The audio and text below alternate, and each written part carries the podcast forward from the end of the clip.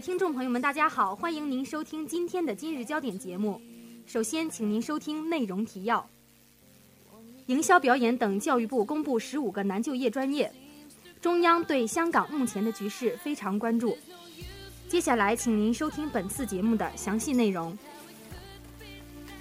腾讯网消息，在全国范围内，近两年就业率较低的，包括播音与主持艺术、表演、公共事业管理、电子商务等十五个专业。从省份看来，每个省份近两年就业率较低的本科专业不尽相同，有的省市自治区登榜的本科专业与全国榜单还有所出入。例如，北京近两年就业率较低的本科专业与全国范围内一样的，包括公共事业管理、表演，另外上榜专业还有法学、社会学、新闻学、工商管理等，共十个。这些榜单由教育部高等教育司整理并公布。意在加强对高校专业设置的宏观管理，引导高校主动调整学科专业结构。此前，教育部已要求各高校自今年起编制和发布本校的毕业生就业质量年度报告，将就业质量情况作为招生计划安排、学科专业调整、教育教学改革等方面的重要参考。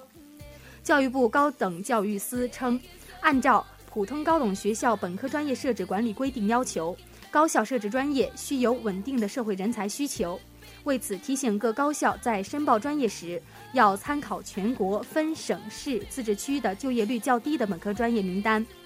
充分考虑国家和地方经济社会发展需求，避免盲目布点、重复设置。各教育主管部门也要对就业率较低的专业进行布点控制，综合应用规划、政策指导和资源配置等措施，促进高校优化专业结构。加强专业内涵建设。本台记者严连报道。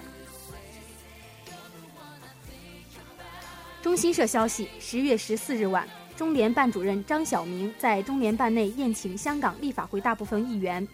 席间就香港当前形势交换看法，并听取意见建议。张晓明表示，香港回归以来，围绕政治发展问题的争议。核心是要不要尊重一国的原则，要不要尊重中央对香港的管制权，要不要尊重基本法的立宪地位，这些是关系到一国两制实践发展方向的大是大非问题。正如习近平书记上个月在会见香港工商专业界知名人士访京团时所指出的，在一国两制下，内地要尊重和包容香港实行的资本主义制度。还可以借鉴香港在经济发展和社会管理等方面的成功经验。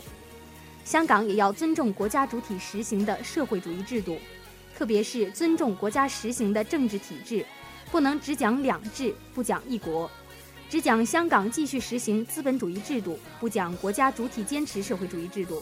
只讲香港的高度自治权，不讲中央对香港的管制权，甚至排斥中央对香港的管制权。中央对香港目前的局势非常关注。香港是一个开放自由的社会，香港市民对政改的问题有不同意见和诉求，完全可以通过各种合法渠道和方式表达，包括游行、集会等方式。占中运动试图仿照颜色革命的做法，以激进的街头抗争方式，甚至以冲击政府机构、长期堵塞交通要道等方式胁迫中央政府和特区政府。要求全国人大常委会收回已经生效的有关决定，要求行政长官和特区政府有关官员下台，这些都决定了战中运动的性质。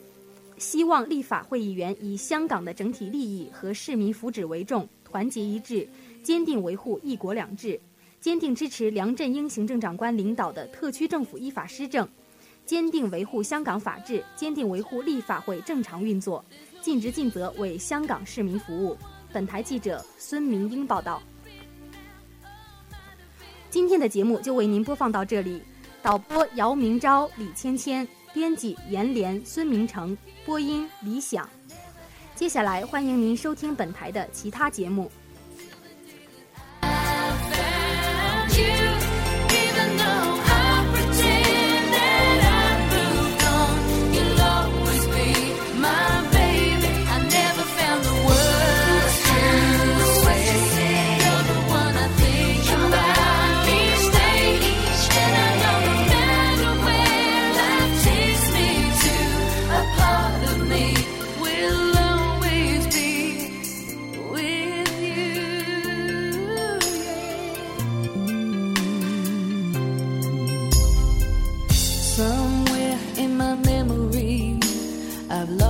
no sense of time. And tomorrow can never be, cause yesterday is over.